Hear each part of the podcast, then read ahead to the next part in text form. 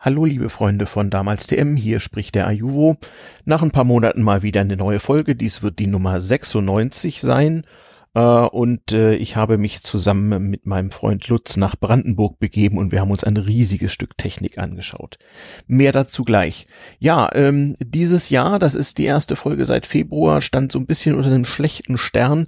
Wann immer ich mal Expeditionen machen wollte, kam was dazwischen und sei es auch nur das Wetter, so auch diesmal zum Teil aber seid versichert, es wird weitere Folgen geben. Dieser Podcast ist ja nun bald zehn Jahre alt und wird bald 100 Folgen haben.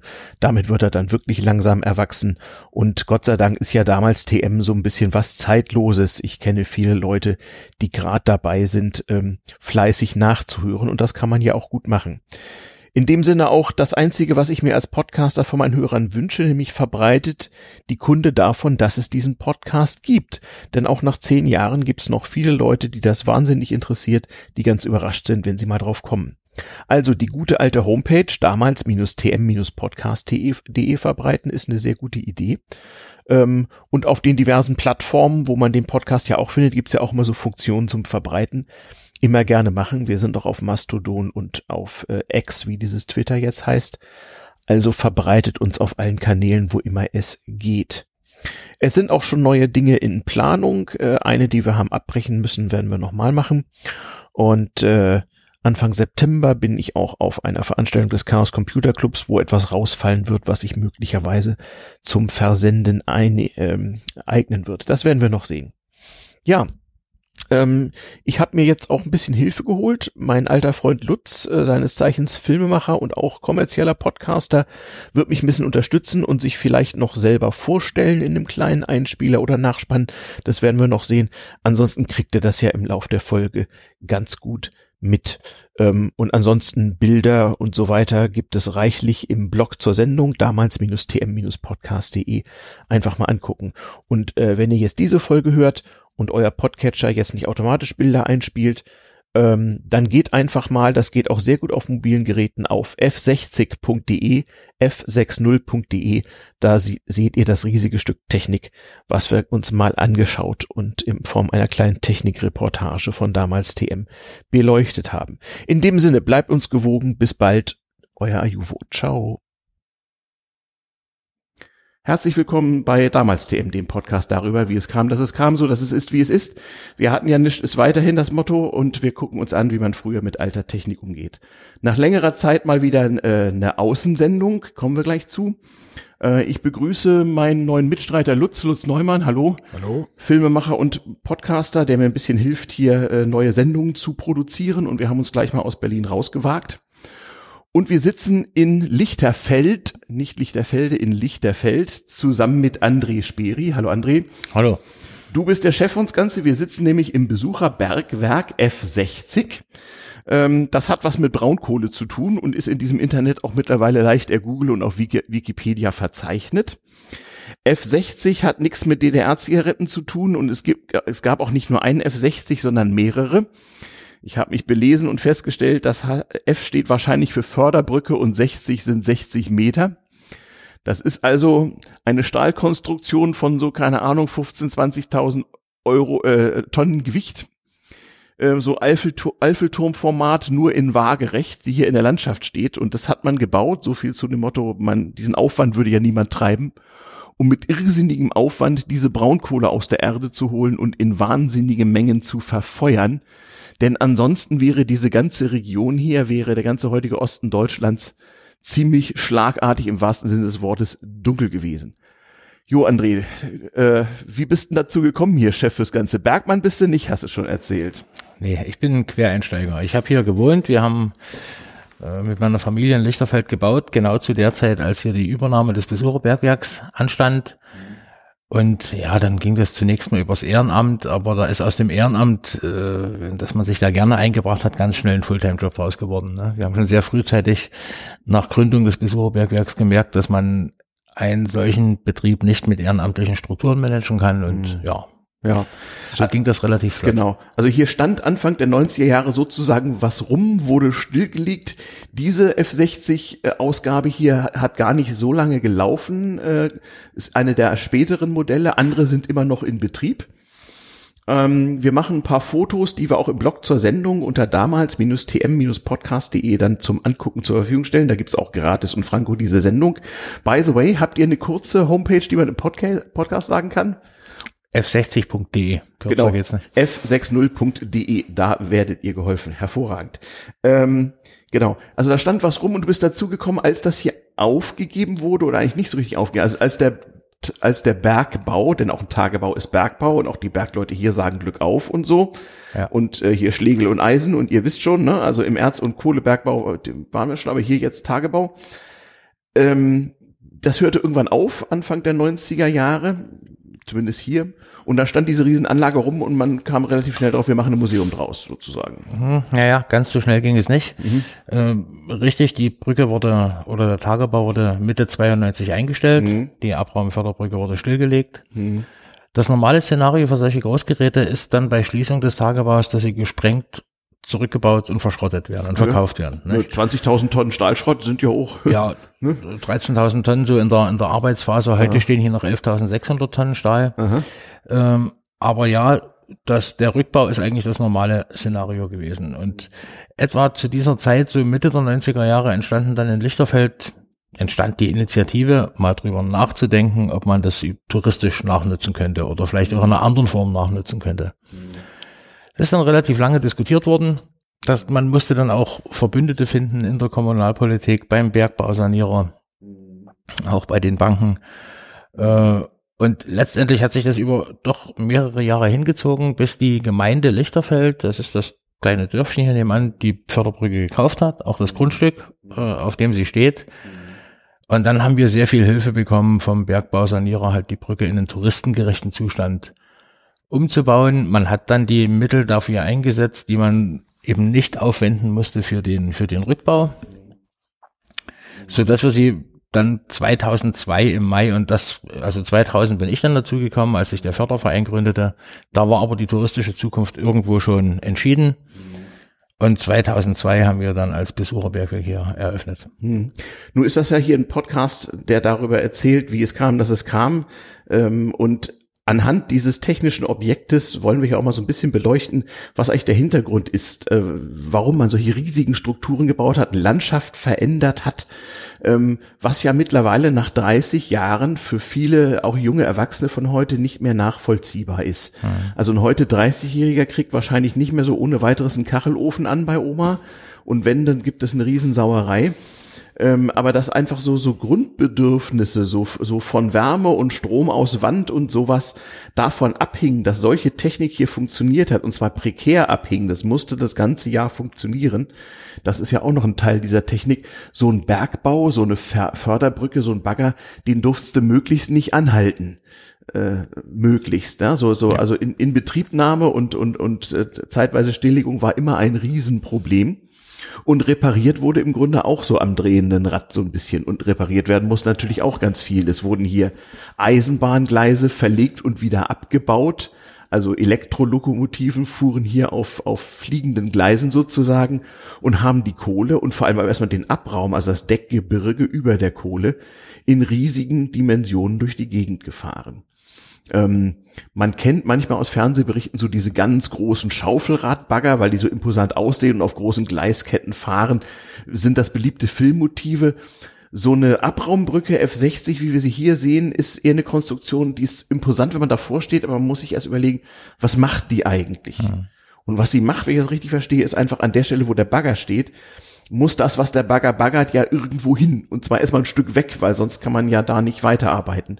Und genau dieses ein Stück weg, wie, wie, wie lang ist die so? 502 Meter. 502 Meter. Einfach diese irrsinnigen Mengen an Material äh, schnell 500 Meter weiterzukriegen, das war eigentlich die Aufgabe so einer Förderbrücke. Ne? Genau, die Förderbrücke hat keinen Gramm Kohle gefördert. Die Förderbrücken waren nur dafür da, im Zusammenwirken mit zwei Eimerkettenbaggern den Abraum, der über dem abbaufähigen Flöz liegt, äh, abzutragen und möglichst schnell woanders hinzubringen. Früher hat man das über Gleise und Bandanlagen gemacht.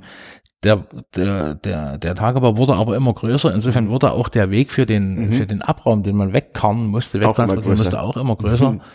Und die Förderbrückentechnologie ist erfunden worden äh, speziell in der Lausitz, weil die Kohle halt auch hier sehr, sehr eben, sehr flächig, mhm. sehr homogen drinnen liegt, kann man, und das Deckgebirge sandig ist darüber, mhm. mhm. kann man eben Förderbrücken einsetzen, die den Abraum auf der einen Seite abtragen, um das mhm. Flöz freizulegen mhm. und auf der anderen Seite in das ausgekohlte Loch wieder zu verkippen. Das mhm. ist simpel und einfach das, das Wirkprinzip dieser Abraumförderbrücken. Mhm. Genau. Ne? Der Lutz will was sagen. Was eine äh, Frage für, für ganz doofe, weil ich mir das gar nicht so richtig vorstellen kann. Aus welchen Segmenten hat denn so ein Tagebau bestanden letztendlich? Also wenn das nur ein Teil ist, das war mir gar nicht so bewusst, dass mhm. das ja quasi die, die Abraumbrücke ist, sondern mhm. aus welchen verschiedenen Segmenten hat denn so ein Tagebau bestanden? Also vielleicht kurz umreißen.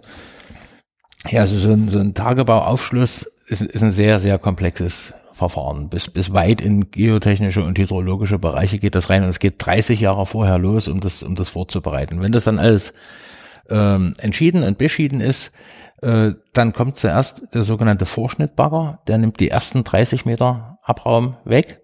Das sind die sogenannten Kulturböden, die dann in der Regel zum Schluss wieder oben drauf kommen, die verwurzelten Böden. Und dann, das Flöz liegt 90 Meter tief, was hier abgebaut wurde, und dann kommen die F60 rein. Mhm. Und die sind in der Lage, wie du vorhin schon hier richtig ausgeführt hast, eben die restlichen 60 Meter Abraum über dem Flöz abzutragen. Mit zwei mhm. Baggern. Einer kann seine Eimerkette nach oben legen, der andere nach unten, mhm. äh, so dass die 60 Meter abtragen können. Und dort, wo die Kohle freigelegt ist, dort fahren dann diese Schaufelradbagger rein, über die wir auch schon gesprochen mhm. haben, und die mhm. bauen dann dieses etwa 12 bis 15 mächtige metermächtige Flöz. Mhm. Also hier liegt eine Schicht Kohle von 12 bis 15 Meter, relativ ebenerdig, ja. unter 90 Meter Deckgebirge, ja. weitgehend Sand, in einer enormen Ausdehnung. Und es gibt so ein paar Stellen in der Lausitz, wo man das halt gut erkundet hat und da hat man angefangen zu graben. Das sind dann diese Tagebaue quasi. Genau. Und die Tagebaue werden in der Regel aufgeschlossen für 30 bis 35 Jahre, also mhm. ein Abbaufeld. Mhm. Und äh, ja, das zieht sich hier über tausende Hektar bis, mhm. bis hin zur polnischen Grenze, also bis mhm. zum Oder. Mhm. Äh, es ist ein sehr ergiebiges Abbaugebiet, mhm. sogenannte Lausitzer Revier. Es gibt in Ostdeutschland noch das zweite, das Leipziger Revier, nicht? Was mhm. da ja, stimmt. Am, am Südrand von Leipzig, da genau. konnte man früher am, am Stadtrand an die Kante gehen und da war dann auch unter Leipzig liegt noch Kohle. Genau, ja. genau. Das war ja in Leipzig mal lange Zeit so ja. das Gerücht, es würde ja. irgendwann abgebaggert werden. So, die einen sagen so, die anderen sagen so. Ja, und auch übrigens in, auch in Westdeutschland im Aachener Revier gab es das auch. Da sind die Verhältnisse ein bisschen anders, aber für einige Zeit erschien das mal für unsere äh, Vorfahren ähm, als die einzige oder zumindest eine günstige Möglichkeit, die enormen Mengen Energie zu erzeugen, die so eine moderne Volkswirtschaft eben braucht. Also irgendwann zu Kaisers Zeiten mit Dampfmaschine, Dampflok und so weiter stieg einfach der Bedarf am einzig verfügbaren Energieträger der damaligen Zeit, Erdöl war ja noch kaum erschlossen, Kohle enorm an so eine handelsübliche Dampflok, der, da musstest du halt mal eben fünf, fünf Tonnen Kohle drauf machen, wenn du die auf eine Reise geschickt hattest und danach waren die weg zusammen mit, äh, keine Ahnung, äh, 30 Kubikmeter Wasser oder so. Und wenn dann halt 500 Dampfloks kreuz und quer durchs Land gefahren sind, kann man sich ja ausrechnen, was es pro Tag für ein Verbrauch war. Holz genauso. Bis Mitte des 19. Jahrhunderts, wenn es warm haben wolltest, hast du halt einen Ofen und äh, hast Holz da reingetan.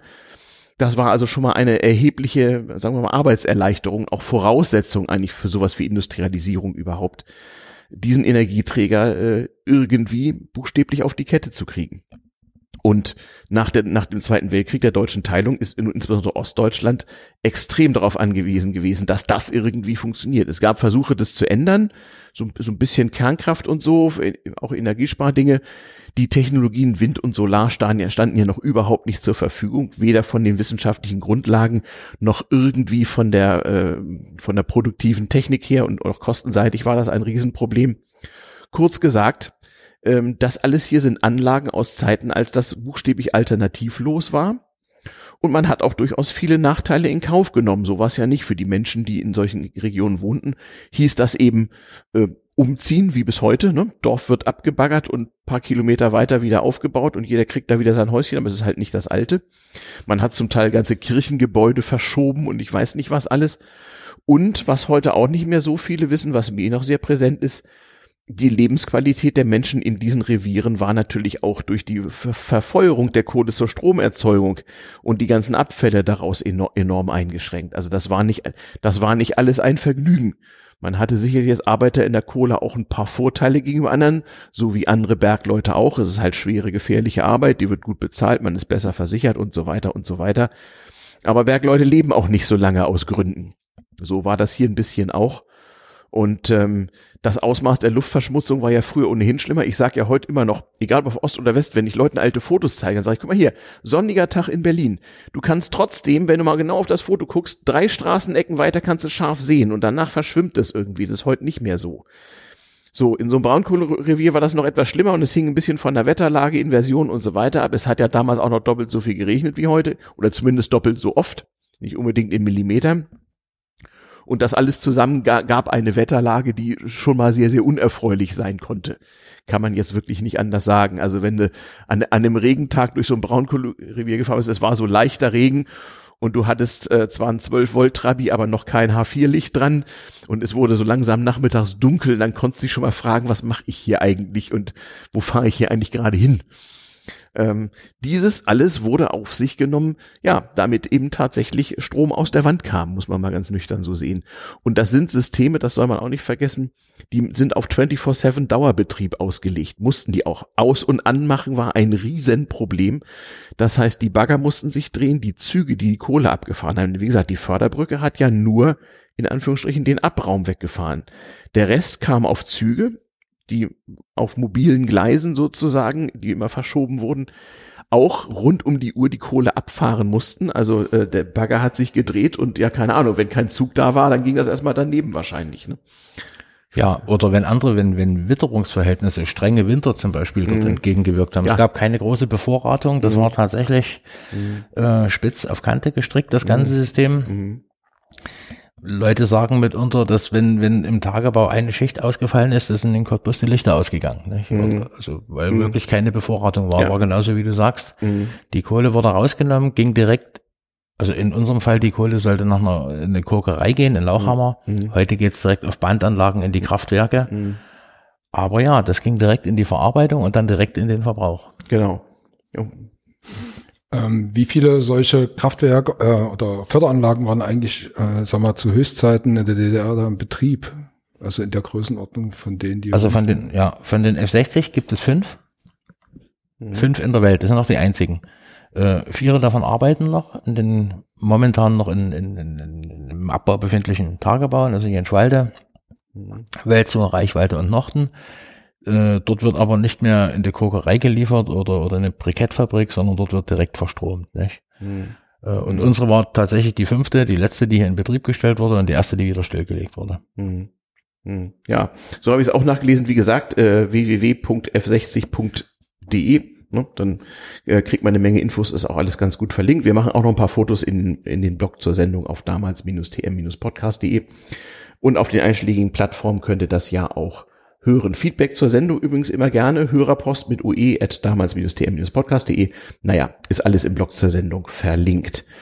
Ähm, ja, genau. Also äh, prekäre, aber auch äh, äh, durchaus erfolgreiche, wichtige Energieversorgung in großen Mengen mit großen Abfallmengen. Du hast eben schon erzählt, früher brauchte man die Kohle nicht nur, um direkt im Kraftwerk Strom zu machen, so wie heute, sondern es wurde in die Kokerei gefahren. Das heißt, es gab eine Kohleveredelung. Das heißt, der Energiegehalt der Kohle äh, im Verhältnis zu Gewicht und Masse wurde erhöht, damit man daraus zum Beispiel Stahl kochen konnte.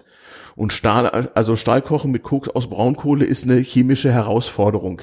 Ähm, da fallen dann auch so allerlei Nebenprodukte ab, die man zum Teil benutzen kann, zum Teil nicht so gerne hat. Also es gab hier alles von Teerseen bis zu irgendwie zweifelhaften Halden und mhm. äh, Dingen, wo man am besten mal nicht so genau hingeguckt hat. Gab es in Westdeutschland übrigens auch. Ne? Willy Brandt machte Ende der 60er Jahre im Westen Wahlkampf mit dem blauen Himmel über der Ruhr. Den sah man nämlich nur, nur sehr selten. Und äh, eine der Ideen war halt in der Tat, äh, dass man das konzentriert auf die noch relativ relativ schmutzfreie Stromerzeugung dank moderner Technik. Aber Kokerei, das lässt man jetzt mal. Und dann natürlich auch, es wurde mit Eisenbahn abgefahren, auch die Dampfloks in der DDR, die mhm. ja nun äh, bis in die 80er Jahre in Betrieb waren, die funktionierten mit genau dieser Kohle. Dazu muss die Kohle einen gewissen Energiegehalt haben, einen optimalen Feuchte, Feuchtegrad und so weiter. Da muss auch ein bisschen sortiert werden. Nicht jede Kohle ist für alles gleich gut geeignet. Also man kann tatsächlich eine ganze moderne Volkswirtschaft energietechnisch auf so einen Energieträger äh, auslegen. Ich habe am Anfang gesagt, ich frage mich immer, wenn so ein 2000 geborener Mensch heute so wie wir damals, als wir eine Stadt heizen muss, was das wohl für eine Sauerei gibt. Man musste das schon so ein bisschen üben mit dem Kachelofen oder dem Allesbrenner, dass man nicht mhm. Feinstaub ganz anderer Art in der gesamten Wohnung verteilt hat oder so. Oder morgens ausgerutscht ist auf so einer komischen Pampe, die entsteht, wenn man so diesen Feinstaub mit geringen Mengen Wasser versetzt. Das war schon ähm, bemerkenswert. Und das, was man so angeliefert gekriegte früher, so als privater Haushalt, sah auch nicht unbedingt so nach Energieträger aus. Da lag irgendwie ein Haufen Dreck vor der Tür und dann hm, hat man so ein bisschen vorsortiert und umgeschaufelt und das dann so eimerweise in die Wohnung gekarrt. Es sei denn, man war Berliner. Da wurde einem die Tonne Kohle dann gegen Austausch äh, von Bierflaschen auch schon mal in dritten Stock in die Speisekammer gestapelt. Also ich wundere mich immer, äh, wie wenig Gebäude eingestürzt sind wegen illegaler Kohlelagerung irgendwie. Mhm. Naja.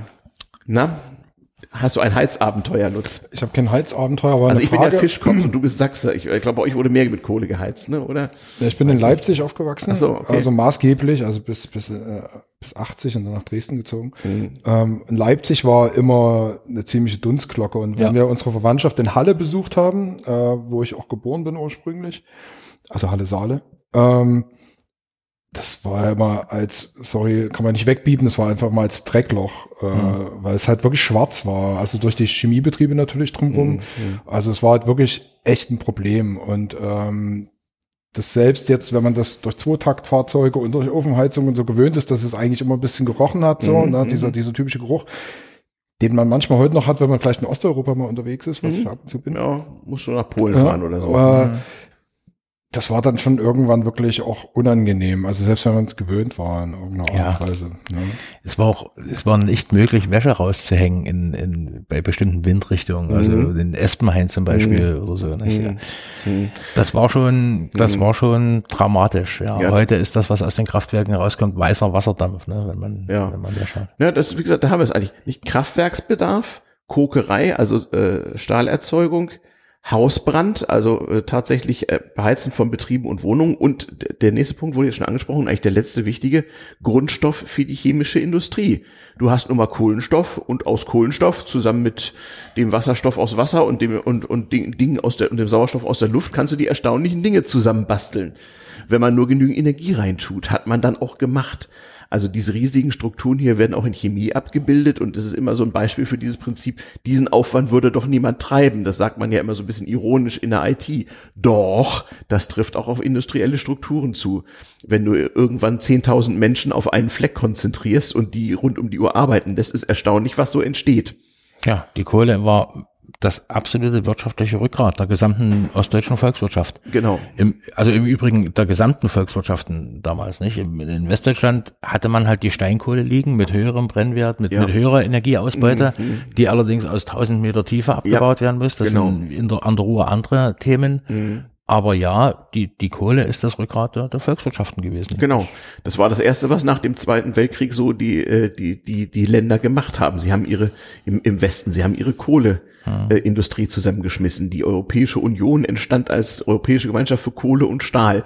Was nichts anderes hieß, als dass die Belgier, die, sagen wir mal, die Nordfranzosen und die Deutschen ihre Kohle- und Stahlindustrie zusammengeschmissen haben, weil sie dann natürlich auch ganz anders wirtschaften konnten. Und so fing das alles mal an. Und das war damals ja äh, auch politisch wichtige Schlüsselindustrie.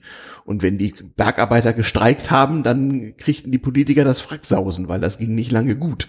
Und dann wurden halt die Löhne erhöht. So war das immer wieder mal.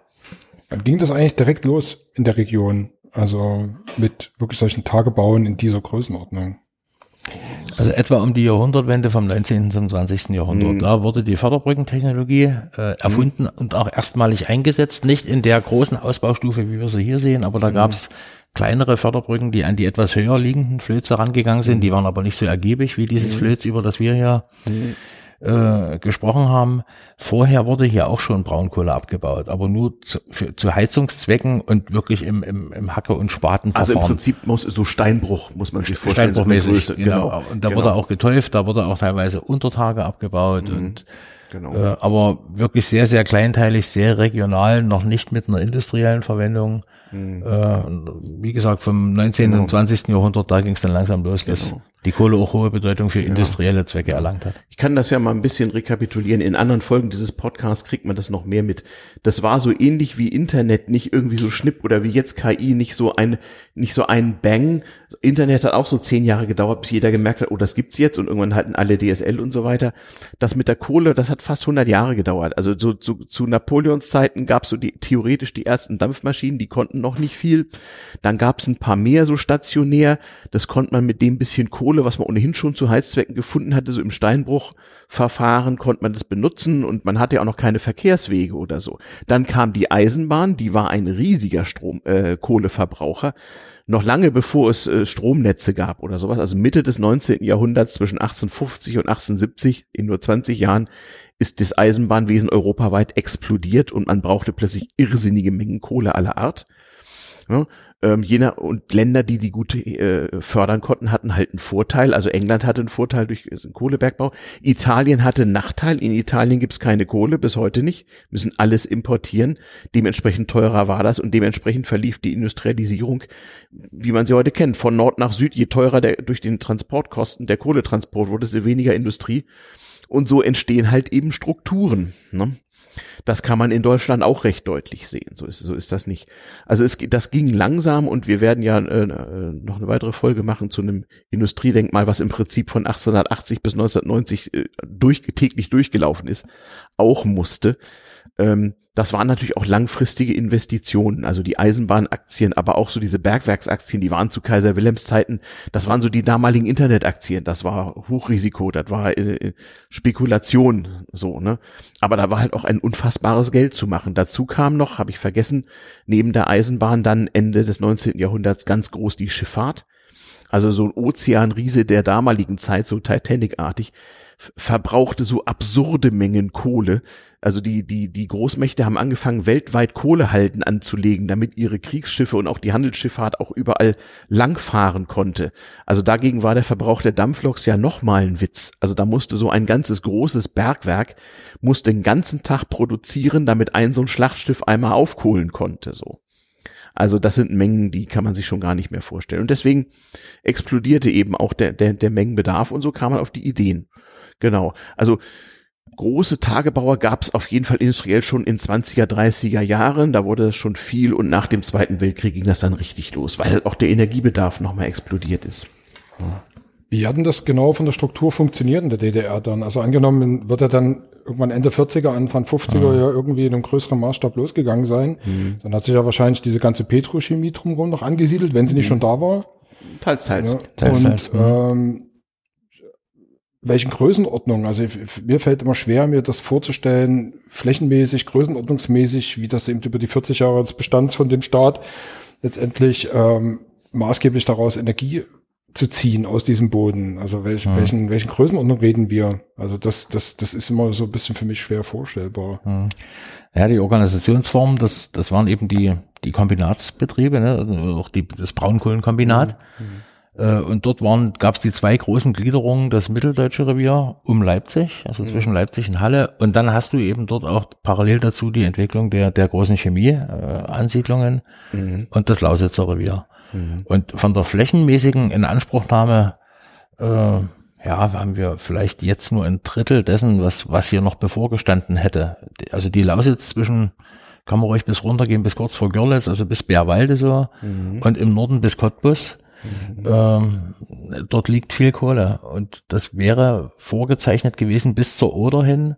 Die Oder ist natürlich dort in, in, in, in Bruch in der ganzen mhm. äh, und die, die Staatsgrenze, die da noch mit dranhängt, natürlich genauso. Mhm. Eine politische, eine politische Linie. Mhm. Aber alles zwischen, wenn man sich heute mal die Bundesautobahn mhm. A13 anguckt, mhm. bis rüber zur Oder, das war potenziell äh, Abbaugebiet für Braunkohle. Mhm. Hier in der Lausitz. Mhm. In Leipzig hat eben die große Stadt Leipzig dann dafür gesorgt, dass, dass viel Kohle drinnen liegen bleiben genau, musste. Genau, sonst hätte man es nämlich abreißen müssen. Aber die Lausitz war relativ schwach besiedelt mhm. äh, oder ist noch relativ schwach besiedelt. Mhm.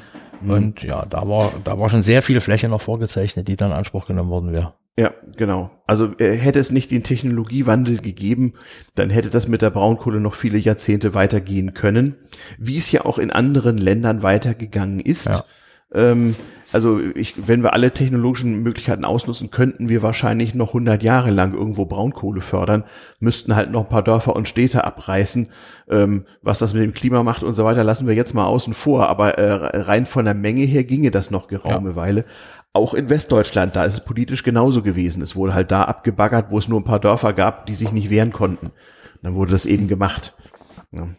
Hm. Na, die eine, eine Seite ist natürlich die der Möglichkeiten, also dass äh, quasi genug Flöze vorhanden waren, die halt mhm. ähm, abgebaut werden konnten.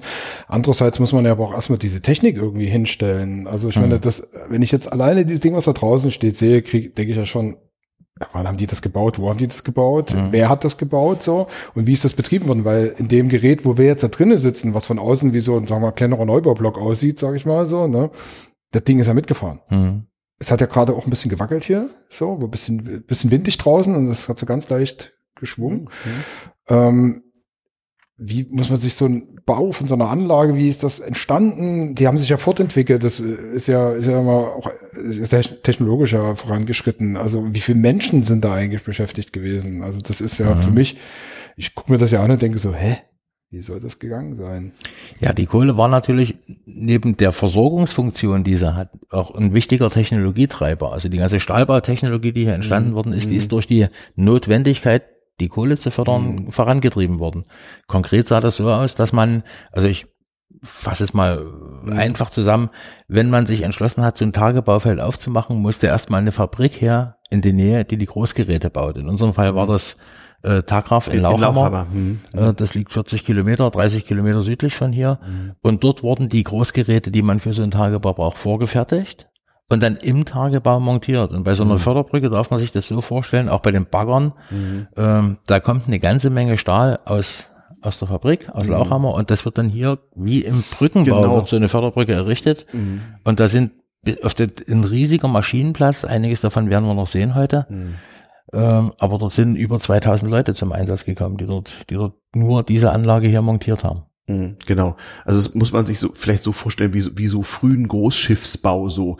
Oder Brückenbau. Oder Brückenbau. Du musst alle Teile ranfahren, weil du kannst auf normalen Eisenbahnstrecken und Straßen nichts Großes transportieren. Guck dir heute so ein, so, so, so ein Windrad an, nicht? Also ja. äh, am, am Rande des Schwertransports oder da sind im Grunde Schwertransporte. Aber auch da hast du halt technologische Entwicklung, das geht halt immer größer, immer besser, immer schneller. Aber Montage musst du vor Ort machen. Montiert kriegst du da gar nichts hin. Und du musst auch reparieren. Du hast ja ständig auch einen riesigen Verschleiß. Du brauchst ja tausend Menschen wahrscheinlich, die den ganzen Tag in Anführungsstrichen nichts weiter machen als Rost beseitigen, anstreichen, schweißen, ähm, einfach gucken, dass das Ding läuft, so. Ja, und der Gleisbetrieb im Abbau dann, was da an Gleisanlagen mhm. und wir werden dann einen Platz, werde ich euch zeigen können, wo, wo ein Stellwerk gestanden hat von, von, von vielleicht vier, fünf Hektar Größe. Mhm. und das ist nur alles Begleit, äh, Industrien begleitende Dienstleistungen gewesen, die damit nötig waren. Also sehr, sehr komplex, sehr, sehr mhm. komplex, die ganze Abbaugeschichte. Mhm, genau. Du hast es vorher schon mal kurz erwähnt, jetzt ist so äh, in den letzten Jahren der Bergbau hier, also der Braunkohletagebau, immer weniger geworden. Und das erzählt, dies hier wurde als erstes äh, relativ abrupt stillgelegt. Das auch erzählt, dass die ehemaligen Arbeiter hier eigentlich erstmal zehn Jahre übel genommen haben und gar nicht so viel davon wissen wollten, bis sie dann doch mal wieder gern mit dem Enkel hergekommen sind und gezeigt haben, wo sie früher gearbeitet haben. Und wir wissen ja auch, dass auch so politisch auf der individuellen und lokalen Ebene dieser ganze Energiewandel, diese ganze Stilllegungsdiskussion, was machen wir jetzt 2030, 2038, 2045, ich weiß nicht alles, dass das ja auch individuell Schicksale sozusagen betrifft und lokale Communities, wie man heute, mhm. heute so betrifft. Kannst du ein bisschen was dazu sagen, wie da so der Stand der Dinge ist, wie sich das jetzt so entwickelt? Ja, also am Anfang war das tatsächlich so. Mhm. Aufgrund der hohen sozialen und wirtschaftlichen Bedeutung der Braunkohle hat das natürlich für viel Frustration gesorgt, wenn man hier die Tagebau schließt. Wenn du als, als Lehrling in einen Braunkohlebetrieb eingetreten bist, mhm. dann war deine berufliche Zukunft bis zur Rente irgendwo sicher. Ähm, und das ist hier in der Region, wo jetzt schon lange nicht mehr abgebaut wird, inzwischen äh, ja ausgeklungen, diese, diese negative Stimmung, diese Frustration, die es da am Anfang gegeben hat. Einfach weil die Leute auch, weil die Altersstruktur inzwischen so ist, dass da wenig junge Leute hier noch sind, die äh, in der Kohle gelernt haben. Ähm, die Diskussion, die, welche Bedeutung die Kohle haben soll, die wird noch immer sehr kontrovers geführt. Auch hier, wo man nicht mehr direkt vom Tagebau betroffen ist. Aber die Erinnerung an die Umsiedlung von Dörfern zum einen und die Erinnerung an die, an die dreckige Wäsche auf der Leine und an die, an die Geräusch- und Geruchsbelastung, die ist schon noch vorhanden. Mhm. Aber andererseits weiß man schon, man, man muss aus der Technologie raus und man begrüßt natürlich jetzt auch schon, das wird auch zur Kenntnis genommen, den, oder wie, wie die Region hier gewinnt durch die touristischen Ansiedlungen, durch die Seen, die hier entstehen. Also, äh, und da gelangt die Region durchaus auch zu einer überregionalen Bedeutung, weil es entsteht hier aus diesen ehemaligen, ehemaligen Tagebauen, entsteht bis runter nach Berwalde in, in, in eine, eine, riesige künstliche Seenkette von die größte Europas wird das werden mit über 20 Gewässern. Und da kommen Touristen hier hin. Das wird nie das kompensieren, was die Kohle an Wirtschaftsleistung hier erbracht hat. Nie. Äh, aber das das schafft schon neuen Lebenswert hier. Und ich denke, das wird auch gewürdigt. Aber es ist keine sehr einheitliche Stimmung hier mhm. wahrzunehmen. Das wird wirklich sehr mhm. differenziert und kontrovers auch noch diskutiert. Ist das so von Dorf zu Dorf oder sind das mehr so Familien- oder Vereinszusammenhänge, die unterschiedlich stark von der industriellen Veränderung betroffen sind? Mhm. Naja, dort wo dort wo umgesiedelt wird, ist die mhm. Betroffenheit natürlich erstmal ja. groß. Ja. Und das kann aber drei Dörfer weiter schon eine ganz andere Wahrnehmung sein. Da, mhm. da schaut man wirklich wenig über den Tellerrand. Da ist das eigene, äh, der, der Einschnitt in die eigene Biografie, der ist schon irgendwo immer der wichtigste. Nicht? Mhm. Da, da mhm. verliert man ein bisschen den Blick fürs, fürs Große ja. oder fürs Grobe. Mhm. Äh, ja, das ist, die Wahrnehmung ist tatsächlich regional sehr unterschiedlich, weil einige Regionen gewinnen extrem dadurch, andere mhm. verlieren. Hm. Äh, ja. Ähm, das Ganze steht ja auch äh, in verschiedener Beziehung so zu dem ganzen Thema Klimawandel und so, was mir dabei am meisten auffällt, der ich nun auch mittlerweile, lass mich nicht lügen, fast 30 Jahre in der Region wohne. Ich bin seit 1994 Berlin-Bewohner. Mhm. Äh, ist, ist natürlich auch, es, ich war ja schon sehr froh, so aus dem Norden kommt, dass ich nicht mehr jeden Tag einen Regenschirm bei haben musste. Mittlerweile rechnet es ja noch weniger und das macht sich ja auch hier bemerkbar. Du sagst gerade, man will hier so eine Wasserlandschaft er erzeugen. Jetzt höre ich in den letzten Jahren immer so gerüchteweise und ich frage immer vor Ort mal nach. Es gäbe immer weniger Wasser und es würde immer weniger regnen. Äh, ich weiß hier so in der, in der Jessener Gegend, so in dem Zipfel von Sachsen-Anhalt, kenne ich ein paar Landwirte, die sagen, ja, also wir müssen hier andere Kulturen machen, weil wir haben so und so viel Millimeter weniger Regen. Ist das auch, bedroht das auch die Pläne der Seenlandschaft, dass es noch weniger Regen? Es war nun ohnehin schon immer eine eher trockene Gegend hier, muss man dazu sagen. Merkt ihr das schon oder ist das? Mhm. Also es verzögert sie, die Pläne, denke okay. ich mal. Äh, ja, die, die Pläne für das Lausitzer Seenland, äh, die Seen sollten ja aus der Oder und aus der Elster, ja, aus der Spree und aus der Elster geflutet werden zum mhm. großen Teil. Mhm. Und die äh, Prognosen, wie schnell das geht und wie mhm. lange das Wasser reicht und ob es mhm. reicht, die waren sicherlich am Anfang optimistischer, als sie jetzt sind. Wir haben mhm. teilweise durch die trockenen Sommer in der letzten Zeit fällt die Spree fast trocken in, mhm. in, in einigen Bereichen. In Berlin mhm. kommt wenig Wasser an. Freunde in Berlin erzählen ja. mir, die, die mhm. Spree fließt in der Rummelsburger Bucht, äh, fließt die Spree rückwärts. Das hat sie früher auch äh, ab und zu mal getan. Das war dann was besonders bemerkenswertes. Wenn halt aus, ja. aus der Lausitz nichts nachkommt. Ne? Ja, ja, ja. Äh, ja äh, aber ich sag mal, das sind Sachen, die dort muss man halt Prognosen auch mal nachschärfen ja. oder, oder nach. Ja, nun, es hat sich was geändert. Mitte ja. der 90er Jahre hat es einfach mal noch, noch 50 Prozent mehr geregnet. Das ist genau. ja nun kein Wunder. Nicht? Ja. Und aber ja, hier Millionen Hekt, Millionen Kubikmeter Wasser werden hier gebraucht, um, um neue Seen zu füllen. Und man muss die Restlöcher natürlich auch füllen, damit man Wasserdruck von innen dagegen bekommt. Ja. Man kann das nicht so unbearbeitet liegen lassen. Nee, sonst hat man Bergsturz und so, sowas. Sonst ne? rutscht das, rutscht das Deckgebirge nach, genau. Mhm. Und ja, das, das ist natürlich ein gewaltiger Eingriff, Eingriff in die, in die Hydrologie der, der gesamten Region. Und mhm. damit meine ich jetzt nicht einen Elbe-Elster-Kreis oder auch nicht einen USL-Kreis, sondern das nee, geht nee. von, von Görlitz bis Cottbus. Mhm. Ja. Und, und, und indirekt bis Berlin im Grunde. Und, und indirekt genau. bis Berlin. Aber das ist halt, ja, wenn, wenn man in so einem Umfang in Landschaft eingreift, mhm. was man natürlich früher durch die Kohleförderung auch mhm. gemacht hat, da hat man mhm. Wasser in, in 150, 200 Meter Tiefen abgesenkt. Und heute kommt das wieder und das führt dann halt dazu, dass in Lauchhammer einige, mhm.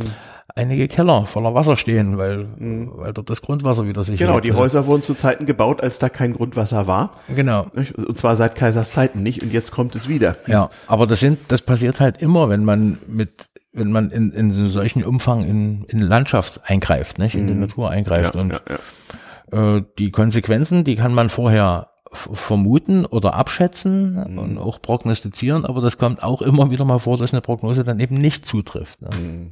Ja, klar. Oder, oder korrigiert werden muss. Ja. Okay. Ja, ähm, wir sind eine gute halbe Stunde unterwegs äh, und wollen uns draußen noch ein bisschen angucken. Ich hoffe, der, der Regen macht uns hier nichts. Im Moment regnet es nicht. Regen ist der Feind jeder Aufnahmetechnik, aber zumindest machen wir noch ein paar schöne Fotos und gucken uns das draußen noch mal so ein bisschen an. Hm, André, André, vielen Dank erstmal so für diese für, äh, für diese Einführung, welche Relevanz das Ganze hier hat. Denn dieser Podcast soll ja nicht nur erzählen, wie alte Technik aussieht und funktioniert, sondern in welchem Zusammenhang sie gestanden hat. Lutz, du siehst so aus, als wolltest du noch unbedingt was sagen. Das ist die Frage, ob wir das jetzt draußen dann nochmal erzählen, ja. aber vielleicht ja. nochmal ein Vergleich zu dem, also weil die, die, die wurde noch nicht ganz konkret beantwortet, die Frage. Mhm. Der, der Zusammenhang, also wie viele Maschinenteile, ja, also diese Bagger, die, die das Flöz abgearbeitet haben, dann der dieses Abraumband, dann äh, quasi Facilities, die drumherum waren, wie dieser Werkstattwagen, der nicht aussieht wie ein Wagen, sondern wie ein großes Haus. Mhm. Ähm, wie das alles in Bewegung war zum damaligen Zeitpunkt. Das würde mich nochmal kurz, könnte man draußen machen, weil wir wissen jetzt nicht, wie draußen Wind ist und mhm. sowas. Vielleicht kann man das mhm. hier ganz kurz nochmal für die Hörer und vor allen Dingen für mich mhm. nochmal kurz erklären, jo. wie viele Menschen, wie viele Komponenten quasi in Bewegung waren, wie schnell diese Komponenten in Bewegung waren und wie das heute dann auch wäre bei den die jetzt noch im Betrieb sind, mhm. das sich geändert hat mhm. oder immer noch genauso ist. Mhm. Naja, ähm, wie gesagt, hochkomplex, relativ schwierig, das, das jetzt sehr, sehr detailliert zu beantworten. Um die Förderbrücke am Laufen zu halten, brauchtest du 22 Leute pro Schicht. Mit den beiden Baggern, die davor gestanden haben und gearbeitet haben, waren es dann schon über 200 mhm. und im ganzen Tagebau zwischen 1000 und 2000 Leuten. Je nachdem, das wechselte natürlich auch, in welcher Phase man sich da befunden hat. Mhm. Und der, die Braunkohleförderung, also die, die, die Komponenten, das waren halt die Abraumförderbrücke, ihre zwei Eimerkettenbagger, die dazu standen. In einigen Tagebauen sind es auch drei, je nachdem, wie das Deckgebirge mhm. dort äh, aufgebaut ist. Mhm. Äh, wie viel dann an Eimerkettenbaggern und Absetzern und sonstigen Großgeräten dort noch zum Einsatz gekommen ist, kann ich dir nicht sagen. Also das ist auch von Tagebau zu Tagebau verschieden und das mhm. ändert sich auch im Tagebau, wenn halt das Deckgebirge höher oder flacher mhm. wird mhm. oder anderswo Tieflagen verfüllt werden müssen. Äh, dann müssen auch mal Großgeräte ran und dann noch wieder raus. Also das lässt sich so, so genau nicht sagen, zumindest nicht von mir. Mhm. Gut. Du hast noch mal ganz ja? kurz bloß die Geschwindigkeit, mit Aha. dem sich hm. diese ganze Maschinerie im Prinzip durch die Landschaft gearbeitet Na, einen, halb, einen halben kmh so habe ich so. Ja, äh, sechs bis neun Meter pro Minute, genau. Mhm, ja. Und dann gab es noch die sogenannte, und dabei wurde gearbeitet und gefördert und im Zweifel auch repariert. Ich wollte gerade sagen, währenddessen stand äh, da oben einer und hat geschweißt. so mit. und dann gab es noch die sogenannte, die Fluchtgeschwindigkeit, äh, mhm. die war 13 Meter pro Minute, das, die musste halt auch mal gefahren werden, wenn, wenn irgendwo das Rutschungen gegeben hat oder sowas. Fluchtgeschwindigkeit 13 Meter pro Minute. Minute. Ja, ja das schaffe ich auch gerade noch. Das geht noch, oder? so, ja, ja, genau, genau. Okay. Gut, dann fliegen wir mal nach draußen. Ich sage erstmal vielen Dank bis hierhin. Ähm, und äh, wir sehen uns gleich draußen nochmal wieder. Vielen Dank, André Speri vom Besucherbergwerk F60, f60.de. Und Lutz und ich, ihr hört uns auch gleich wieder. Bis gleich. Tschüss. Hier, hier dreht sich alles noch. Ne? Hier mhm. quietscht nichts, hier knarzt nichts. Das ist halt. Das heißt, ihr habt hier noch Leute, die mit der Ölkanne. Nee, das, das, ist nicht nötig. So. Ich habe nur noch einen Hausmeister, der Rost beseitigt mhm. und der, ein Hausmeister, der eigentlich ein Maler ist. Äh, aber das Zeug, was sich hier noch dreht und bewegt, das sind, ist halt hoch, äh, hochgradig dicht verarbeitete, hochwertige Materialien. Mhm. Und ja, obwohl mhm. das Ding jetzt hier seit ja, 20 Jahren, 25 mhm. Jahren steht. Ja. Hm. ja das das kenne ich wohl. Das, ich habe mal eine Podcast-Folge gemacht über ein altes DDR-Fischfabrikschiff. Ja, ja. Und äh, so viel zum Thema nicht. Äh, den Aufwand will niemand treiben. Die haben enorme Stahlqualitäten verbaut ja. dort die also bis heute dafür sorgen, dass da gar nichts rostet. Und der Stahl, richtig, der, der Großgerätestahl, mhm. ich bin jetzt kein, kein, kein Materialkundler. Materialkundler. Ja. Aber das ist tatsächlich so, und das beobachten wir auch, der rostet oberflächlich. Mhm aber der Rost dringt dann nicht weiter in die, mhm. in die, in die Substanz vor. Deswegen macht so einen großen, mhm. so einen großen Träger hier diesen, mhm. macht ein bisschen Rost nichts aus. Also das Ding würde noch 160 Jahre stehen, wenn das, wenn das so bleiben würde. Mhm, Aber überall, wo Schraub- und Nietverbindungen sind oder wo altes und neues Material verbunden ist, dort ist es natürlich kritisch. Ne? Ja. Kabel, genau. Ja, hier sieht es noch richtig schön aus wie in der DDR. Ah, Lutz, mach mal ein paar Fotos. Großartig. Jawohl. Ja, das wollte ich euch Eine Leitwarte. Das ist, das ist schön, das muss man mal gesehen haben. Er macht erstmal hinten. Dann helfe ich ihm schon mal ein bisschen hier. Das ist ja wohl großartig. zeigen. Reicht's Licht noch? Allein schon, ja, reicht. Ja, die modernen Handys sind ja besser als alles, was wir früher im Koffer mit uns trugen. Also du kannst ja wirklich hier draufdrücken und es wird dann schon. Ne, so ein bisschen, ne? So, ja. Sowas hier, da gibt's, da gibt's Hörer, die wollen das unbedingt haben. Also das ist, Ja, da gibt es auch verrückte. Wir haben im Förderverein, wir haben ja neben unseren zwei GmbHs Mhm. einen Förderverein. Da gibt es jetzt welche, die bemühen sich, und es wird bald soweit sein, diesen ganzen Schrank hier wieder zu verdrahten, sodass Mhm. du eben mal mit Schülerung hier reingehen kannst. Und wenn die dann halt hier drücken, dass, dann, dass du dann dort auch was siehst. ah ja. Also so haben die das Ding gesteuert. Du siehst dann so ein Schaltbild von der F60, ne? Aber anders auch nicht anders aus. Also, Nee, das sah in jeder Schaltwarte von jedem Industriebetrieb so aus. das ist ja auch proprietäre Technik, das heißt, es ist ja für einen bestimmten Zweck Ja. erstellt worden und muss halt einfach relativ problemfrei funktionieren. Ne? Und, Ja, äh, robust, robust und warnungsfrei. Genau. Und du musstest, wenn es eine Havarie gab, musstest du den ersten Blick sehen, was los war und nicht erst irgendwie kompli- kompliziert irgendwas auslesen oder sowas. Also irgendwie, ein ne, Du irgendwie das sofort behandelt werden. hat dann wahrscheinlich auch Video, ne, dass du immer noch eine Kamera hattest, dass du Ja. bestimmte Bereiche einsehen konntest, Ja. die Genau. wahrscheinlich bestimmte Förderbandbereiche. Genau, also wichtig war vorne die Halt, das vorne am, am letzten Abwurf hat sich ja dann die Halte aufgetürmt. Der Ausleger nach vorne, der durfte sich halt wirklich festfahren. Und dann hast du, dort hast du Kameratechnik gehabt und dann hast du halt noch die Bandblätter über dem Band sitzen gehabt, die auch einfach mal gemeldet haben, wenn auf dem Band, wenn sich da was verdrillt oder verzieht oder heiß läuft oder so. Aber das, ja, das Band ist mit, das war auch das größte Verschleißteil, das einzige eigentlich. Wenn diese Bandanlagen sind ja mehrere Bänder bis nach hinten, acht Stück insgesamt. Wenn du mit 50 km/h hier pro Stunde 50.000 Tonnen Abraum transportierst mit, mit hohen Bandlaufgeschwindigkeiten, das, da ist schon immer mal was, was da verschleißt. Ne? Schönes Schaltwartenmuseum. Ich sehe hier auch kritische Korrespondenz aus der Privatisierungszeit in einem kleinen Hefter mal zusammengefasst. Auch sehr schön. Das waren wirklich wilde Zeiten. Ja, ja, Frau Senatorin, Herr Staatssekretär und so weiter. Ja, in 90er Jahren, da wurde sowas dann manchmal mit einem Federstrich erledigt. Es wurde dann auch äh, zusehends unwichtiger, muss man auch Äh, sagen. Manfred. Hm, Manfred, wir wollten dir noch einen Gast gleich Ja, der Betriebsfunk ist hier auch im Gange. Und ich sehe mit Vergnügen diese Heizelemente, die ja aus der Berliner S-Bahn bekannt sind. Genau die. Der alte Reichsbahnheizkörper, ja, Ja, aber ne? der hat natürlich ordentlich Strom weggefressen. Das da ist eine Heizung, würde ich sagen. Oder ist das Klimatisierung dann wieder? Nein, keine, keine Klimatisierung, das ist auch eine Heizung. Ist auch eine Heizung, noch mehr Heizung. Also hier konnte man jedenfalls warm machen. Warm, warm. Ja, musste man. Du Mit bist ja Starkstrom. Von, von ein bisschen Blech umgeben, ne? Das Ach so, das äh, und ah, hier Neonlicht und so. Ja, Jujuju. ja das war. Ja, wenn das rundum dunkel war, dann warst du hier ganz schön alleine so. und es hat ein bisschen geschaukelt womöglich.